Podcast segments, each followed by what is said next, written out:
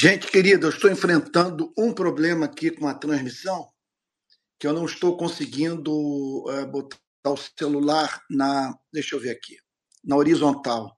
Não me está sendo possível. Peço, desde que eu fiz uma transmissão ao vivo uh, lá da, de Recife, eu não estou conseguindo fazer a transmissão. Eu vou ter que fazer uma alteração aqui. Peço a paciência de todos, por favor.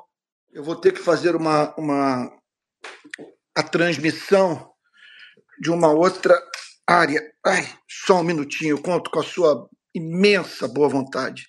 É impressionante como que a gente trabalha duro para fazer tudo certo e chega na hora dá uma zebra dessa. Deixa eu ver agora se eu consigo resolver aqui. Só um minutinho.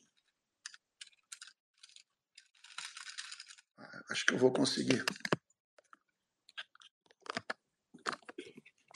Só um minuto que eu estou numa batalha aqui, é aquela história, né? Ministério. Ai, só um minutinho. Eu não tenho assessoria, não tenho nada, faço tudo sozinho.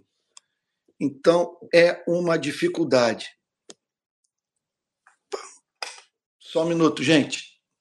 Deixa eu só dar uma melhorada aqui eh, na luz. Um minuto, por favor.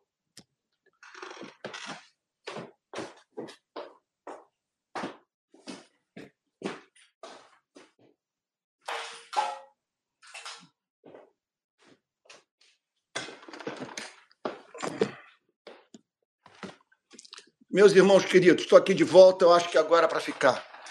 É, mil perdões. É, uma, é, é dessas coisas que ocorrem que a gente tem que submeter a cabeça à vontade soberana de Deus, né? o seu eterno propósito, porque eu fiz o que eu sempre fiz. Botei o, o, o a transmissão, então tudo no mesmo lugar, é, quer dizer, a posição, mas aí ele não está aceitando agora que o celular fique na horizontal, ele está pedindo que o, o, celular fique na vertical. Se depois alguém puder me ajudar a enviando alguma mensagem do privado, eu agradeceria, tá bom? Mas nós estamos dando início agora a mais um culto da rede de pequenas igrejas. E, e nessa noite é meu desejo fazer uma exposição é, do livro de Lucas, do Evangelho de Lucas, capítulo 12, versículo 13. Vou pedir que você abra a sua Bíblia aí, portanto, em Lucas, capítulo 12, versículo 13. Vê se você encontrou aí. Lucas 12, 13, que é a parábola do rico insensato. Encontrou? Vamos ter um momento de, de oração, vamos falar com Deus. Eu espero que o enquadramento esteja bom. Deixa eu, deixa eu dar menos teto aqui, que eu estou achando que está com muito teto. Só um minutinho. Ok. Bom, espero que tudo esteja funcionando bem aí. Que... Bom, vamos lá. Vamos ter um momento de oração. Estou precisando. Olha, eu estou precisando realmente de, orar e peço que você ore por mim. A semana foi muito ruim para mim sabe? Fiquei muito envolvido com o tema da guerra, mergulhado, fiquei mais envolvido com o tema da guerra com que, do que com as escrituras sentir a alma secar. Então, vou precisar de renovação espiritual essa semana e é o que eu vou pedir a Deus de todo o meu coração. E agora vem esses, esses contratempos, eles de fato é, me aborrecem, porque eu tenho uma constituição psicológica que, é, que me faz ter dificuldade de lidar com esses imprevistos. Eu fico focado numa coisa que eu tenho que fazer, surgem esses imprevistos e eles então deixam a minha mente confusa. Mas eu vou pedir graça a Deus, conto com a sua misericórdia, com a sua paciência. Vamos ter um momento de oração? Vamos pedir a Deus, falar com Ele. Você que está sintonizado comigo nas mais diferentes regiões do Brasil, você que não está assistindo essa transmissão sozinho, está na companhia de irmãos na fé. Então vamos nos unir em oração. Pai Santo, Deus de toda graça, bondade e misericórdia, nós exaltamos o teu nome, Senhor, porque não há nada no cosmos mais digno de ser adorado do que o Senhor. Na verdade, Senhor, somente na tua presença a nós nos cabe nos curvar Não há nada mais no universo que possa exigir de nós esse ato de nos curvarmos em espírito de adoração. Nós o adoramos, Senhor. Somos gratos pela forma tão bondosa mediante a qual o Senhor tem nos tratado. Senhor querido, nós queremos nessa noite pedir perdão pelos nossos pecados. Estamos chegando na tua presença com os nossos erros, Senhor, com nossas falhas, Senhor, com aquilo que há nas nossas vidas que não se ajusta mesmo à tua verdade. Perdoa-nos, Senhor. Perdoa-nos por aquilo que temos consciência, Senhor, de ter feito. Perdoa-nos, Senhor, por aquilo que entristeceu o Espírito Santo e que não observamos. Nós pedimos a Ti nessa noite que o Senhor aceite o nosso culto de gratidão, porque somos gratos pela forma misericordiosa mediante a qual o Senhor tem nos tratado. Muito obrigado. E agora, Senhor, que tua palavra vai ser exposta, nós rogamos a Ti por aquela obra de iluminação do Espírito que nos permite compreender a verdade e provar do seu poder salvífico. É o que te rogamos em nome de Jesus, Senhor, com perdão dos nossos pecados. Amém. Amém. Irmãos queridos, vamos abrir a Bíblia então aí. É Evangelho de Lucas, capítulo 12, versículo 13. Encontrou? Então vamos lá. Nesse ponto, um homem que estava no meio da multidão disse a Jesus. Esse homem teve acesso a Jesus.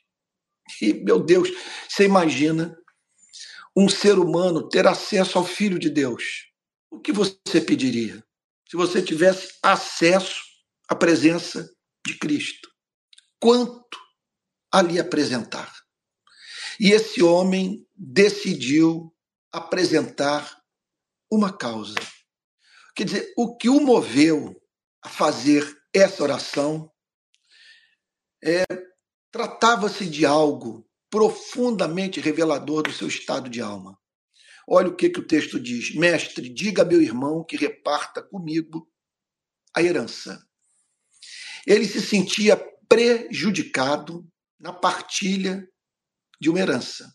Ele havia entrado em contenda com seu irmão. Deixa eu lhe dizer uma coisa: não há nada mais capaz de provocar em você e em mim a manifestação clara, inequívoca, é, perceptível do nosso egoísmo, do nosso estado de seres caídos, do nosso pecado, veja só, não há nada do que o dinheiro. Na minha experiência como pastor, é uma coisa impressionante perceber o quanto o amor, o dinheiro corrompe as nossas afeições, as nossas relações interpessoais, a nossa comunhão com Deus. E aqui esse homem, então, procura a Cristo, mas de tão obcecado que ele estava com uh, aquela causa, ele simplesmente circunscreve o que tinha a apresentar a Cristo ao tema do dinheiro. Ele havia identificado em Cristo um rabino. E naqueles dias, os rabinos se envolviam com esse tipo de questão, fazendo, quer dizer, exercendo essa função de juiz. Então, o rabino agia assim. E aí, então, ele procura Cristo, insisto nesse ponto, podendo apresentar as mais diferentes causas, os mais diferentes desejos, os mais diferentes pedidos, e, contudo, ele circunscreveu a sua petição a uma intervenção de Cristo, no sentido de ajudá-lo a manter com ele o dinheiro que ele julgava que a ele pertencia, por uma questão de justiça. Jesus lhe respondeu, diz o verso 14: então, calma aí, deixa eu fazer uma pausa aqui antes de avançar, antes de nós prosseguirmos na exposição. É, eu já mencionei de uma pregação recente a frase que não é minha, que até onde minha memória de, me ajuda foi proferida por um político inglês que diz o seguinte: que não há nada mais difícil na vida do que você enxergar aquilo que o dinheiro, ou melhor, aquilo que o seu salário o impede de ver. Então, é, o, o dinheiro corrompe o amor a ele, não ele propriamente, é, mas o amor ao dinheiro corrompe de tal forma a nossa vida que ele nos torna cegos para a justiça.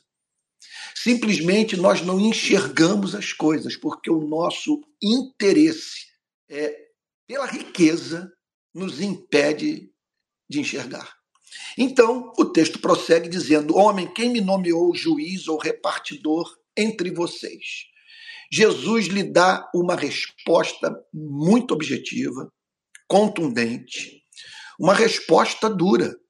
Ele diz o, seguinte: quem fez com que eu ocupasse esse lugar na sua vida? Quem o, quem o convenceu que eu fui chamado pelo Pai a lhe prestar esse tipo de serviço? Eu concordo com William Hendrickson, comentarista bíblico, aliás, eu recomendo todos os seus comentários, que, disse, que, que declara que nessa resposta o Senhor Jesus estava simplesmente dizendo duas coisas. Primeiro, eu não quero usurpar um posto que não me pertence, porque há quem faça esse trabalho em Israel. Então, eu não devo exercer essa função. Mas, acima de tudo, o que o Senhor Jesus estava querendo dizer que ele viera para esse planeta para nos socorrer de uma outra forma. Que o seu propósito quanto à sua e à minha vida é muito mais amplo do que aquilo que nós podemos imaginar. Atende, olha só, não apenas os nossos desejos, mas acima de tudo, as nossas necessidades. Nossas necessidades, as mais profundas, as emocionais, as intelectuais, as psicológicas, sabe? as espirituais. Então, o Senhor Jesus lhe dá uma resposta dura: quem me nomeou juiz ou repartidor entre vocês? Então, essa é uma pergunta que nós precisamos responder. Que tipo de papel Jesus está desempenhando hoje na sua e na minha vida? Ele ocupa esse lugar de salvador, de redentor, sabe? De libertador. Quer dizer, nós auferimos dessa relação com ele o benefício que ele quer comunicar à sua e à minha vida. Então, o texto prossegue dizendo no verso 15: Então lhes recomendou. E aí, o Senhor Jesus, com base nesse diálogo com esse homem, vira-se para os seus discípulos e diz o seguinte: Olha só, tenham cuidado e não se deixem dominar por qualquer tipo de avareza. Então, ele chama os seus discípulos a não permitirem que a avareza se tornasse o vetor da sua vida. Qual é o sentido dessa palavra aqui no grego? Ela, ela, a avareza nessa passagem, ou cobiça, tem o sentido de sempre desejar mais é nós nos tornarmos insaciáveis quanto à obtenção de riqueza ou de qualquer coisa na vida que ocupe o lugar de Deus, que demande a nossa excessiva atenção a ponto de nos roubar o que de mais precioso existe na nossa existência, que é a comunhão com Cristo. Portanto, tenham cuidado. Ele está dizendo o seguinte: olha, olha, é, Procurem se prevenir desse laço diabólico. Tenha cuidado. É, ele está falando o seguinte: olha, aquilo sobre o que eu passo falar é muito sério. Eu, eu, eu vou tratar agora de um dos temas mais importantes da vida de um ser humano. Se vocês não se protegerem desse adversário, os danos pessoais, espirituais, na verdade, relacionais para todas as áreas de suas vidas será incalculável. Então, tenha cuidado. Nessa sua trajetória de vida, procure estar atento a esse laço que o inferno pode armar na sua vida. Então ele diz assim: tenham cuidado, não se deixem dominar por qualquer tipo de avareza. Ele está falando, portanto, de uma pessoa cuja força motriz da sua vida, o que a faz acordar a viver, é a obtenção e concentração de riqueza. Ela, portanto, é considerada por Cristo, é, olha só o que, o texto diz, avarenta. Olha lá. É, tenham cuidado e não se deixem dominar por qualquer tipo de avareza. Que significa, portanto, que ela havia atribuído à riqueza é, características divinas. Ela esperava encontrar na obtenção de bens aquilo que somente Deus pode comunicar à sua vida. É isso que Cristo está dizendo. Agora, não apenas isso. Em razão dela ter desenvolvido uma dependência com relação ao dinheiro, ela se esquece do seu entorno. Ela perdeu de vista o fato de que o problema não é ter dinheiro, o problema é concentrar riqueza no mundo de miséria. E se você é, é, concentra riqueza no mundo de miséria, não há a mínima dúvida que você não nasceu de novo. Por isso que ele disse: de, olha, não há, é mais fácil um camelo passar pelo buraco de uma agulha do que um rico entrar no reino dos céus. Porque como pode alguém que conheceu o amor de Deus manter dinheiro excessivamente guardado no mundo de fome? Então aqui está Cristo dizendo: tenham cuidado e não se deixe dominar por qualquer tipo de avareza. E aí então ele faz uma afirmação de cunho profundamente filosófico, ou espiritual filosófico. Ele diz assim: porque a vida de uma pessoa, a vida de um ser humano, qualquer ser humano, qualquer etnia, de qualquer era, de qualquer geração, qualquer gênero, a vida de um ser, de qualquer classe social, a vida de um ser humano a vida de uma pessoa não consiste na abundância dos bens que ela tem. O que ele quer dizer com não consiste? Não cumpre a finalidade da vida humana. Não é alguma coisa que faz com que a pessoa esteja habilitada a dizer que conheceu, que encontrou, que passou a vivenciar a verdadeira vida. A vida de um homem não consiste, diz o Senhor Jesus, na abundância dos bens que ela tem. Por mais que essa pessoa seja rica, veja só, esse fato da sua vida por si só não sinaliza de que essa mesma pessoa conheceu o propósito da sua existência. Quando ele diz não consiste, ele está dizendo o seguinte: uma pessoa que, em razão do seu fascínio pela riqueza, ignora o seu Criador e o próximo, não encontrou a vida. Está distante do segredo da verdadeira felicidade. A vida de um ser humano, diz o Senhor Jesus, não consiste na abundância dos bens que ele tem. Esse não é o sinal por excelência de que a bênção de Deus está sobre sua vida. Que você vive de modo agradável ao seu Criador. Que você causa deleite a Deus. Você está entendendo o ponto? Então, o texto prossegue dizendo: E Jesus lhes contou ainda uma parábola, dizendo. E aí você passa agora a entender por que, que eu trouxe essa mensagem para hoje, que na sequência de exposições sobre as parábolas de Cristo, essa é a parábola de hoje. Jesus então tensiona tratar do tema do significado da existência humana, daquilo em que consiste a vida de um ser humano, sabe? E para isso, se fazendo valer de uma história que ele inventou, de uma parábola. Então, de modo gráfico, ele buscou ajudar os seus ouvintes a entenderem o ponto que ele estava apresentando, a verdade que ele estava querendo defender, ensinar. O campo de um homem rico produziu com abundância. Então, ele está falando aqui de um fato da vida, da experiência de muita gente.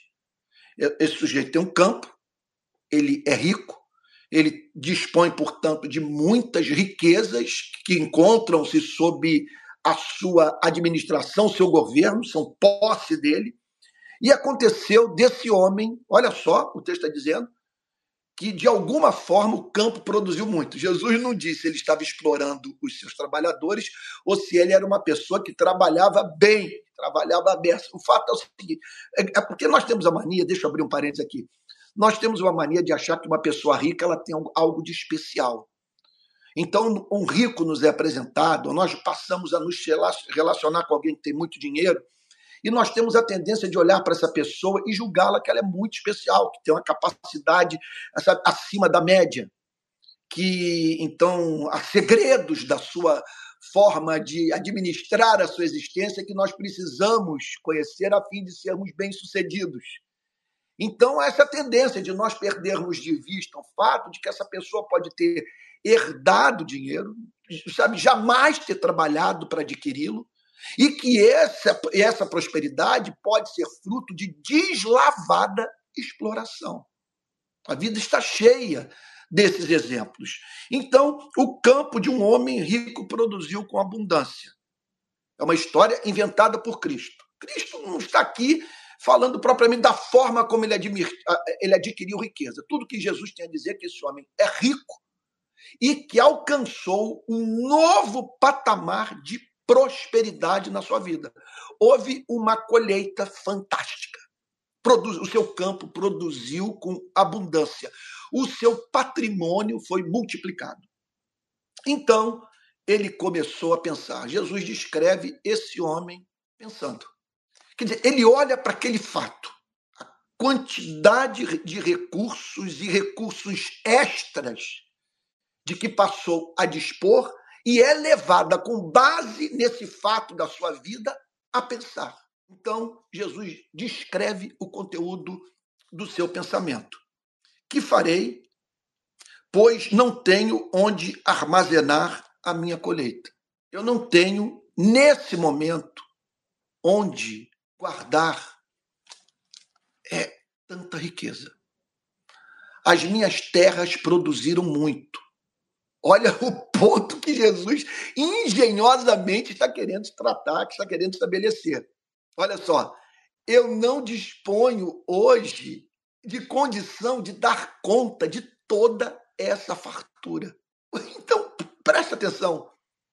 No mundo de miséria, no mundo de fome, no mundo de desigualdade, no mundo de pessoas carentes do pão, Jesus descreve alguém que, em condição de, de, de, pegar todos esses recursos e compartilhar com os necessitados, pensando no que fazer para não desperdiçar aquilo que ele próprio produziu.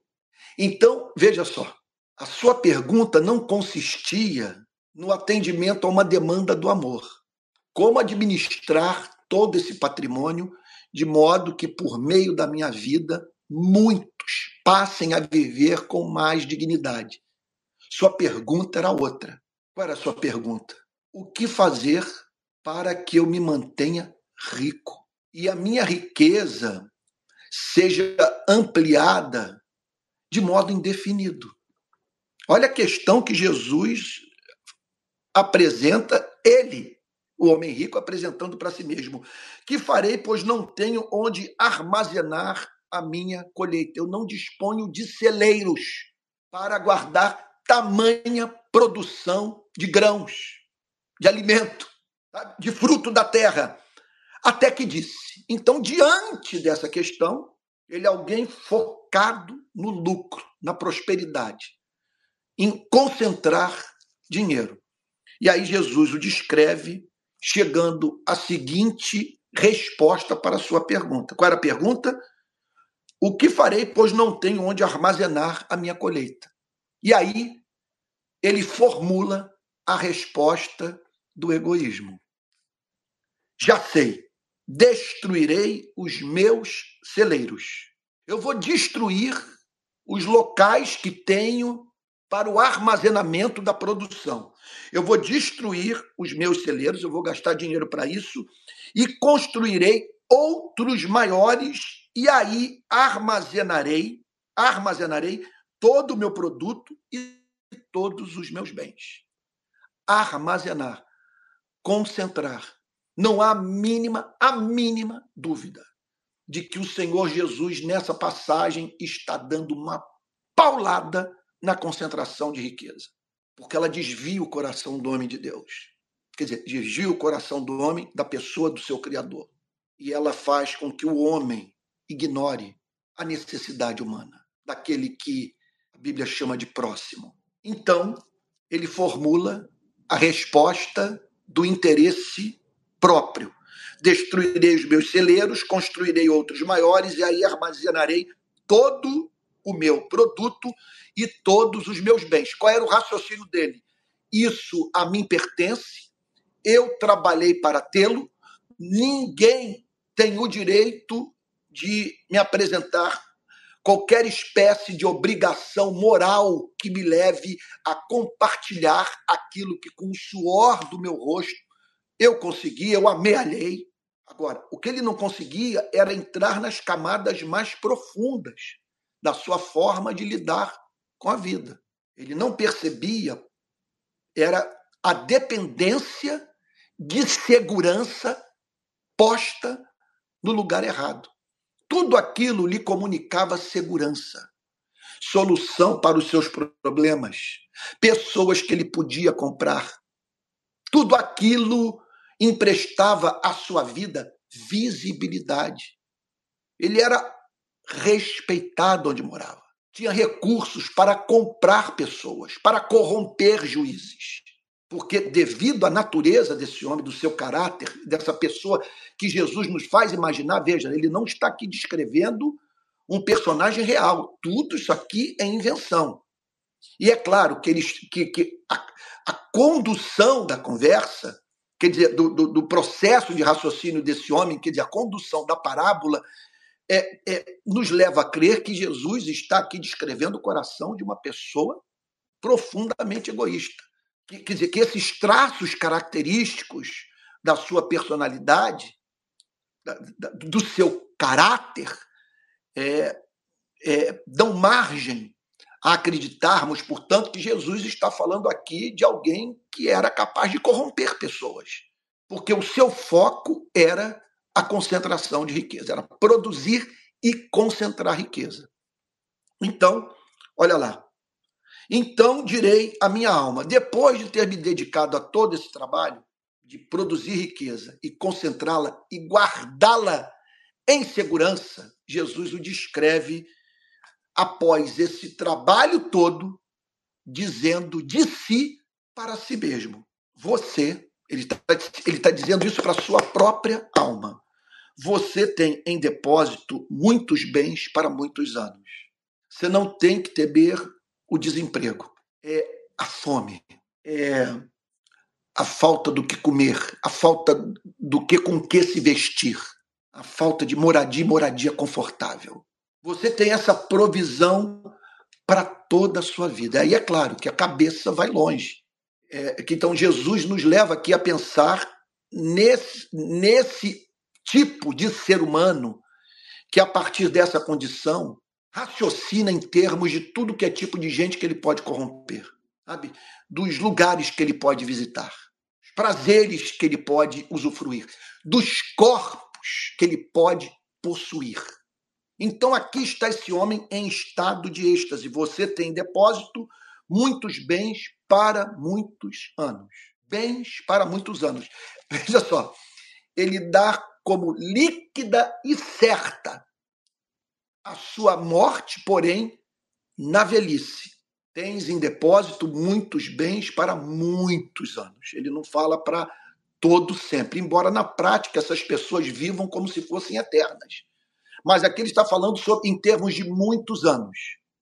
Veja, preste atenção. Ele está falando sobre aquilo que nenhum ser humano é capaz de comprar. Nenhum ser humano é capaz de comprar a vida o tempo da sua permanência nesse planeta. Isso não está sob nosso controle. Você está entendendo o ponto? Então, ele julgava que o tempo poderia ser adquirido por ele da mesma maneira que ele havia adquirido dinheiro. Ele havia se tornado rico. Então, o texto declara, olha só, Jesus aqui contando a história. Então diria minha alma, você tem depósito muitos bens para muitos anos. Ele conseguiu a meta da sua vida. Depósito para muitos bens, de, perdão. Você tem depósito muitos bens para muitos anos. Esse é o fato da sua vida. Isso é que eu posso dizer para você, ó minha alma. Você tem em depósito muitos bens para muitos anos. Sendo assim, aí Jesus o descreve prosseguindo nesse diálogo que ele mantinha consigo mesmo. Olha lá. Descanse, coma, beba e aproveite a vida. Descansa, coma, beba. Quer dizer, põe a gente para trabalhar, para administrar os seus negócios. Viva sem ter mais tempo, mais horário para acordar ou para dormir. Quer dizer, administre o tempo ao seu bel prazer com foco no descanso, no repouso e não na atividade de viver para a glória de Deus e servir ao próximo. Descanse. Você encontrou uma condição que lhe permitirá se dedicar aos seus hobbies. Então, essa pessoa tinha como foco poder descansar. Veja só. E não apenas isso, comer e beber o que quisesse. Ela pensa numa mesa farta com muito vinho. Aproveite a vida. Quer dizer, extraia da vida tudo aquilo que o dinheiro permite que seja extraído. Você está entendendo o desenvolvimento do raciocínio de Cristo?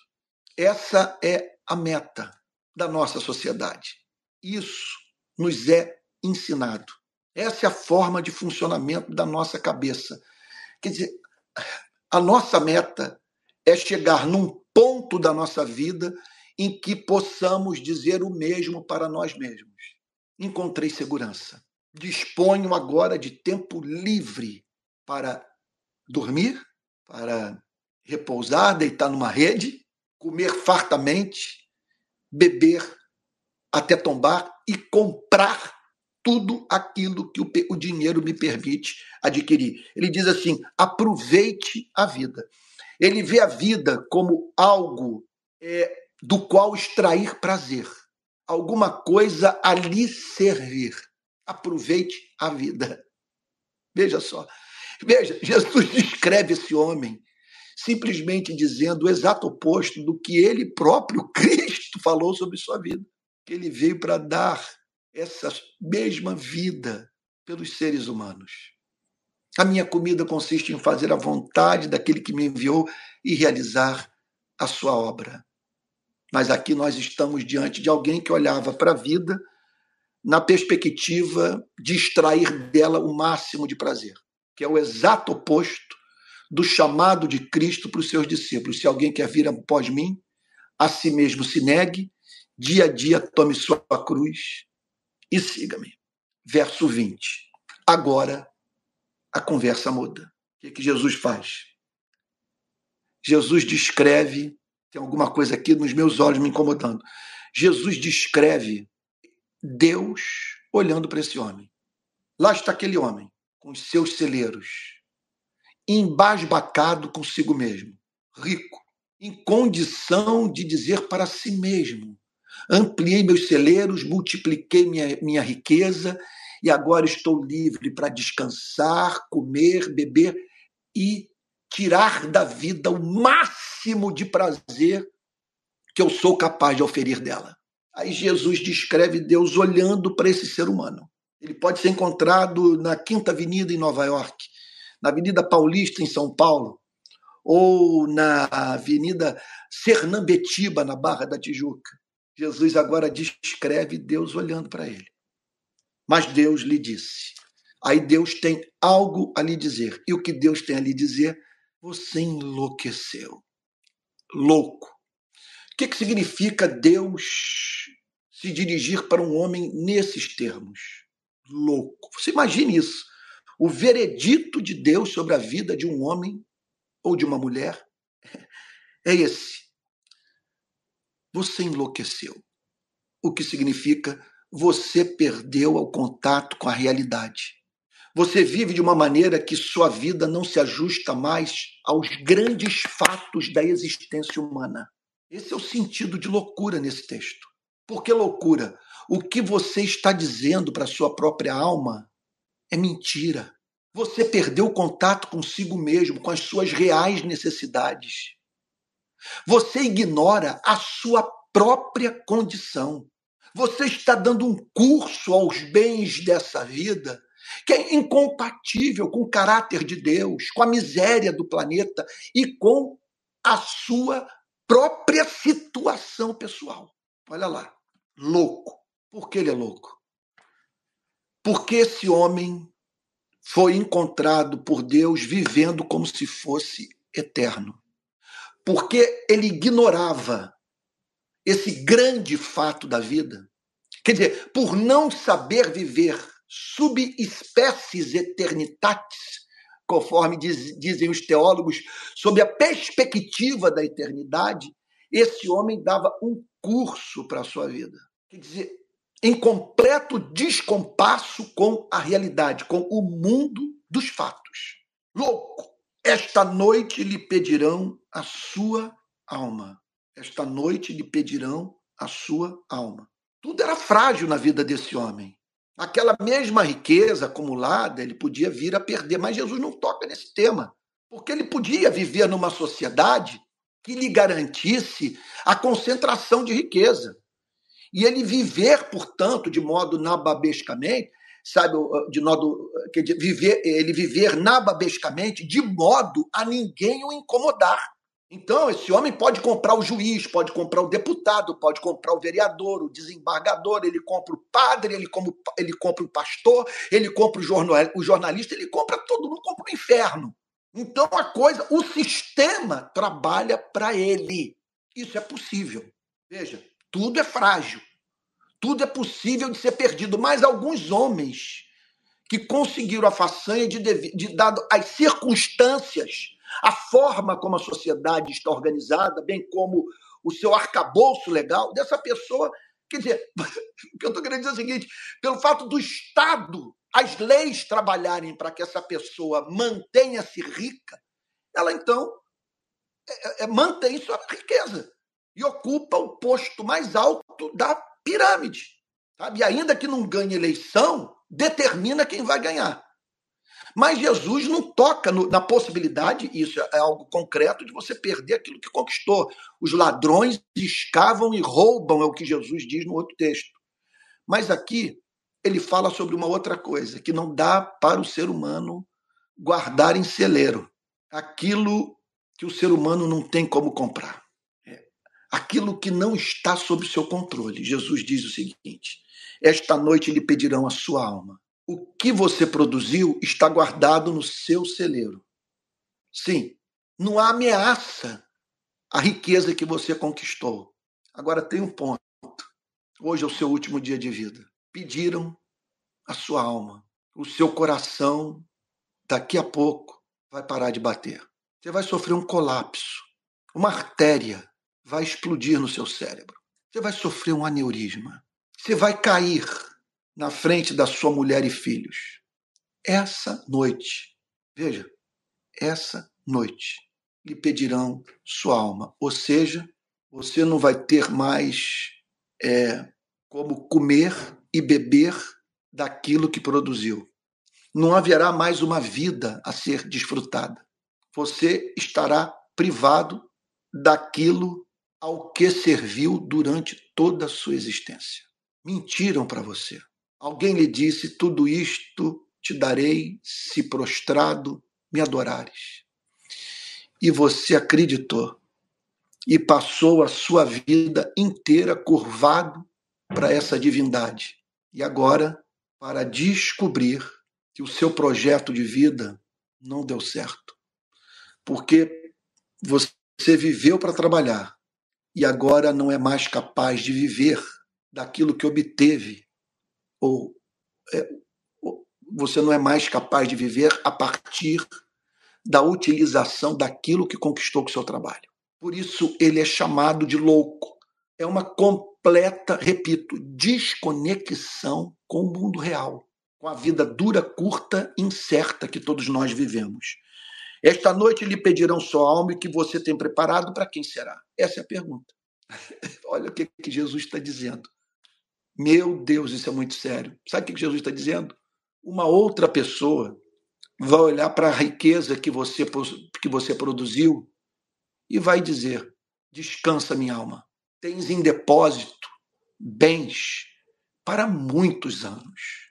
Coma e beba e desfrute a vida. Você acabou realmente trabalhando para outras pessoas. Você, com seu trabalho, enriqueceu pessoas, mas da pior forma possível. Você só conseguiu enriquecê-las por via da sua morte. Você não conseguiu é, é, é, é compartilhá-las, passar a, a riqueza recebida adiante. Agora você vai ser arrancado daquilo que produziu, da riqueza que amealhou.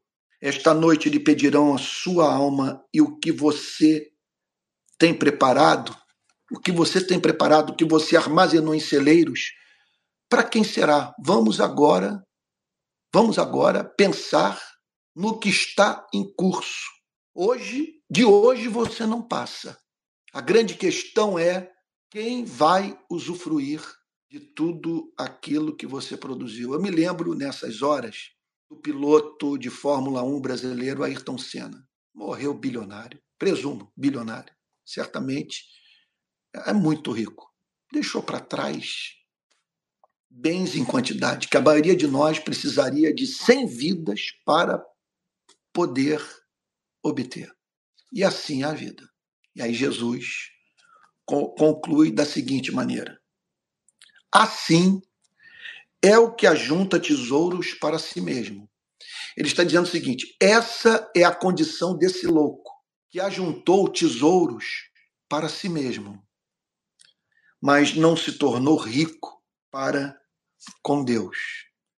Ele se tornou rico aos olhos do mundo, ele foi convidado para participar das festas, seu nome aparecia nas colunas sociais, ele dava inclusive boas esmolas, sabe, que era um percentual ínfimo da sua riqueza, mas extraordinário do ponto de vista do que outros eram capazes de oferecer para qualquer causa.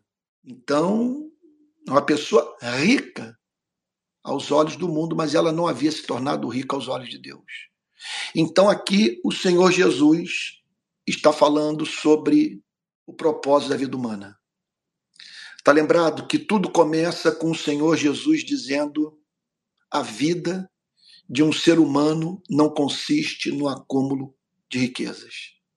Então, em que consiste a vida dos seres humanos? Em eles se tornarem ricos no campo do ser, se tornarem ricos para com Deus de Deus olhar para eles e declarar: vocês se tornaram ricos aos meus olhos. Por quê? Porque é, vocês me fizeram assumir o compromisso de os abençoar em, em razão da sua resposta à minha palavra. Vocês se tornaram especiais para o meu coração, pela minha graça que os perdoou, que os santificou e o que os levou a viver uma vida agradável aos meus olhos. Vocês vão corregar por toda a eternidade essa história de generosidade. Eu haverei de honrá-los pelos séculos dos séculos pelo que vocês foram capazes de fazer. Que coisa extraordinária. Rico para com Deus. Sem a mínima dúvida, Jesus está falando aqui sobre o galardão, sobre aquele tipo de riqueza que nós haveremos de usufruir na eternidade. Louvado e exaltado seja o seu santo nome, rico para com Deus. Então, e a maravilha é que para que você se torne rico para com Deus, você não precisa se tornar um milionário filantropo.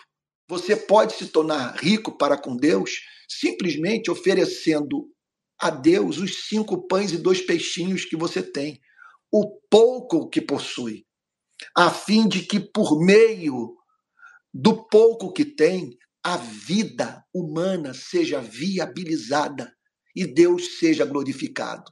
E esse pouco pode ter a ver com sua formação acadêmica, seu intelecto, seus dons, seus talentos, sabe? Os parcos recursos que você tem, mas que podem, em alguma extensão, socorrer alguém.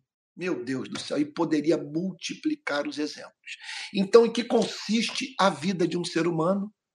No ser humano se tornar rico para com Deus. Qual é a, o, o supremo momento dessa riqueza para com Deus? Meu Deus, é o Espírito Santo dizer para você algo análogo ao que esse rico que enlouqueceu disse para si mesmo. É o Espírito Santo dizer para você: você tem depósitos, riqueza para a eternidade. Nada vai lhe faltar. Na sua vida, eu me deleito. Eu tenho prazer em você. Porque você reproduz a vida do meu filho, que sendo rico, se fez pobre para enriquecer a muitos. Que coisa maravilhosa. Então, que essa passe a ser a nossa meta de vida. Ser rico para com Deus. Tudo começa com a reconciliação com Cristo, o perdão de pecados. É, o ato de nós nos voltarmos para Deus e suplicarmos pela Sua misericórdia. E a partir da experiência do perdão, sairmos pelo mundo, espalhando amor e graça, como resultado dessa felicidade que se estabeleceu em nosso espírito por força da nossa experiência de vida com Jesus, o Salvador. É isso. Olha, a gente termina uma exposição bíblica dessa, é levado inevitavelmente a dizer: se há uma religião verdadeira, só pode ser aquela que prega esse tipo de coisa. Porque tudo é muito racional. Na verdade, a síntese disso tudo, veja, o que na verdade Jesus está querendo nos, nos, comunicar aqui é o seguinte: é como nós não nos comportarmos como loucos. O que Jesus tenciona fazer nessa passagem é nos livrar da loucura. Da loucura, mas que espécie de loucura? Aquela que nos torna alheios ao mundo real, que nos faz viver a partir de mentiras. Sabe? De mentiras, que é possível você concentrar riqueza e agradar a Deus que é que você tem controle sobre a sua vida, que você pode dar como certa a sua morte tão somente na velhice, ou que você é eterno, sabe? Ah, Jesus nos chama aqui para vivermos à luz da transitoriedade da nossa vida. E assim, portanto, vivermos intensamente, vendo esse mundo não como algo valioso por si mesmo, mas como mas como oportunidade extraordinária de nele nós servirmos ao nosso Deus. E aí, nessas horas, eu me lembro das palavras do apóstolo Paulo, quando ele diz assim: olha só, olha só, eu acho isso aqui lindo demais. Olha só. Porém, olha que coisa linda. Olha a diferença do discurso do apóstolo Paulo para o discurso desse homem rico. Esse homem rico é visto por Cristo dizendo de si para si mesmo: Tens em depósito muitos bens para muitos anos, descansa, come, é, descanse, coma, beba e aproveite a vida. E olha o que, que o apóstolo Paulo tem a dizer. Olha a declaração do homem que é rico para com Deus. Atos dos Apóstolos, capítulo 20, verso 24. Porém, em nada considero a vida preciosa para mim mesmo desde que complete a minha carreira e o ministério que recebi do Senhor Jesus para testemunhar o evangelho da graça de Deus. Esse é o homem rico para com Deus. Vamos orar, Pai Santo. Nós o bendizemos porque a tua palavra nos torna sábios para a salvação. Louvamos o teu nome por isso. Graças te damos, Senhor, porque a tua palavra nos livra da loucura. Nós o agradecemos, Senhor, por essa obra do Espírito mediante a qual nós nos tornamos sábios para a vida eterna. E nós pedimos agora que tudo que ouvimos nessa noite seja aplicado com poder incomum na nossa vida, de modo que nunca mais sejamos os mesmos. Que possamos ter essa ambição como força motriz da nossa existência. Viver para sermos ricos ou nos tornarmos ricos para com Deus, prosperarmos no ser, a fim de que em tudo o Senhor nosso Deus se deleite com a nossa vida. Faz assim é o que te pedimos em nome de Jesus, com perdão dos nossos pecados. Amém. Amém. Meus amados irmãos, estamos chegando ao fim do nosso culto de adoração a Deus. Espero que a palavra tenha falado profundamente ao seu coração. Olha só, quero lhe dizer que a rede de pequenas igrejas conta com suas ofertas para ela se manter e expandir o seu ministério. Caso você queira contribuir, aqui vai o Pix da rede de pequenas igrejas, pixrpi22 arroba gmail.com. Vou repetir, pixrpi22@gmail.com. Se você contribuir para esse endereço de Pix, a sua oferta vai chegar, portanto, na conta da rede de pequenas igrejas. E a maravilha é que nós temos tesoureiro, nós temos contador, tudo é feito com santo temor, tá bom? É isso. Olha, é, durante a semana eu vou estar postando vídeos e mensagens. Vocês viram ou você viu que durante a semana eu falei muito sobre a guerra ela realmente absorveu bastante meu tempo, porque eu estou muito preocupado com tudo que está em curso, e não apenas é, em termos do destino da humanidade, da possibilidade de uma, um grande conflito entre as nações, a começar ali por esse conflito no Oriente Médio. Mas também eu estou assustado com o que os brasileiros têm falado, e muitos dos quais crentes, sobre os atos terroristas do Hamas e sobre o bombardeio na faixa de Gaza. Quem celebra ambas as coisas, veja só, está pensando como o inferno quer. Não consigo imaginar alguém que tenha nascido de novo e que seja capaz de, de, chamar de luta do oprimido contra o opressor os atos terroristas do Hamas. E não tenho a mínima dúvida que não nasceu de novo o que chama os bombardeios em Gaza e as consequentes mortes de bebês e crianças, cerca de 1.500 crianças mortas nesse momento é, por meio desses bombardeios, de alguém que seja capaz de chamar isso tudo de efeito, de mero efeito colateral da guerra. Então, por isso eu falei muito, porque eu me vi diante de uma sociedade, de uma igreja carentes de repreensão. É isso. Todos vocês viram também que eu falei sobre a bomba que explodiu, é, a bomba não, o míssil provavelmente, ou a explosão lá do hospital uh, em Gaza. Então, eu reproduzi num texto pequeno o que a imprensa, naquele exato momento, logo após a explosão, passou a dizer. E a imprensa do mundo, praticamente. Olha, você ter uma ideia, o Wall Street Journal, New York Times, BBC, CNN, todos declarando, se me falar a memória, o Washington Post, todos declarando que o míssil tinha vindo de Israel. Bom, e aí o que aconteceu foi isso, que depois veio a autoridade pública de Israel dizendo que o míssil não havia partido de Israel, mas que tinha sido um míssil defeituoso lançado pelo Hamas na direção de Israel e que se voltou contra o próprio povo da Palestina, os moradores de Gaza. Não há nada conclusivo ainda com relação a isso. Há muitos estudos, não dá para nós dizermos o que, que houve. Agora, de qualquer maneira, é, foi precipitação dizer que tinha partido de Israel, sem antes ouvir Israel. Fiz o contato com um amigo que trabalha no Oriente Médio, que mora literalmente em Belém, é, então mora numa cidade palestina, ele, ele não dá como certa mesmo. Na verdade, ele não acredita na versão de Israel. Mas, na verdade, que a melhor coisa nesse exato momento é nós suspendermos qualquer julgamento e, e com base nessa experiência, que foi uma experiência difícil para mim, eu confesso, é nós sermos bastante criteriosos nas horas de passarmos adiante alguma informação sobre essa guerra porque, como alguém já disse, numa guerra, a primeira vítima é a verdade. Não morrem apenas seres humanos. A verdade morre também. E terroristas mentem, mentem muito. Agora, governos também mentem. Olha, você vê, a guerra do Iraque foi baseada totalmente em deslavada mentira. A mesma coisa a guerra do Vietnã. O governo americano mentiu muito em ambos os conflitos bélicos.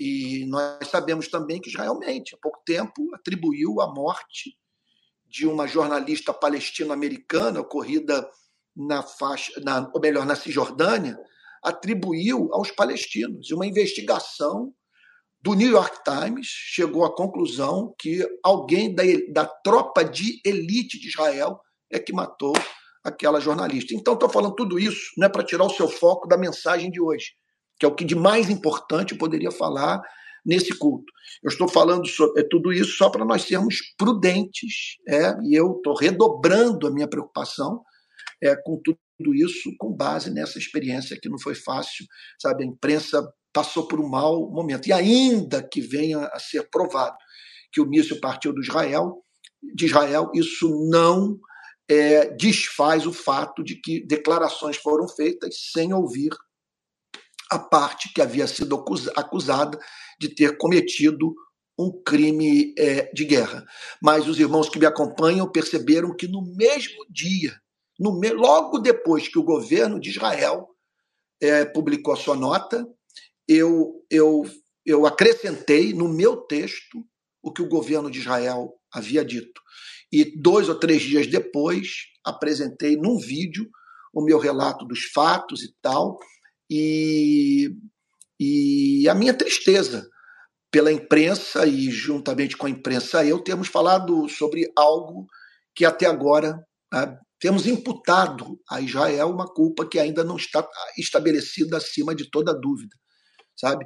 E agora, tantos anos de vida pública, eu nunca passei informação adiante. E outra coisa, quer dizer, a afirmação adiante que não fosse baseada em fatos. Eu devo minha sobrevivência no Rio de Paz, essa quantidade absurda de entrevistas que eu dou há mais de 15 anos, 16 anos, ao fato de sempre apresentar verdades sabe? E, e, isso é uma obsessão nossa, falar com base em dados. Agora, o fato é o seguinte: não havia necessidade de mentir, a ideia não era mentir. Sabe? Na verdade, aquilo tudo foi fruto de uma indignação, porque você não tem como tornar os fatos piores do que eles já são. Sabe? Basta você falar do que já ocorreu para tornar essa guerra insustentável. E esses dias eu, eu, eu li bastante sabe? Eu sou assinante do New York Times e leio, sabe, jornais das mais diferentes partes do mundo e a preocupação é muito grande com tudo que está em curso naquela região, muito, muito grande. O pior pode acontecer e a nós nos cabe é, orar sabe? Então é isso, gente. Essa semana eu vou estar produzindo muito material, acompanhando o conflito, produzindo, se Deus quiser, se Deus assim, o, o, Deus permitir, é, trazendo material teológico, que é o que eu mais amo fazer. Tá bom? Ore por mim, foi uma semana de muita aridez espiritual, estou precisando de renovação. Tá bom? Então é isso. Olha, Vamos receber a benção apostólica. Essa mensagem vai ser salva e daqui a pouco você vai poder compartilhar o seu conteúdo com seus parentes e amigos. Vamos lá receber a benção apostólica? Que a graça do nosso Senhor e Salvador Jesus Cristo, o amor de Deus o Pai e a comunhão do Espírito Santo sejam com cada um de vocês, desde agora e para todos sempre. Amém. Que Deus o guarde e até amanhã no Palavra Plena, durante a semana e até o próximo domingo, tá bom? Fique com Jesus.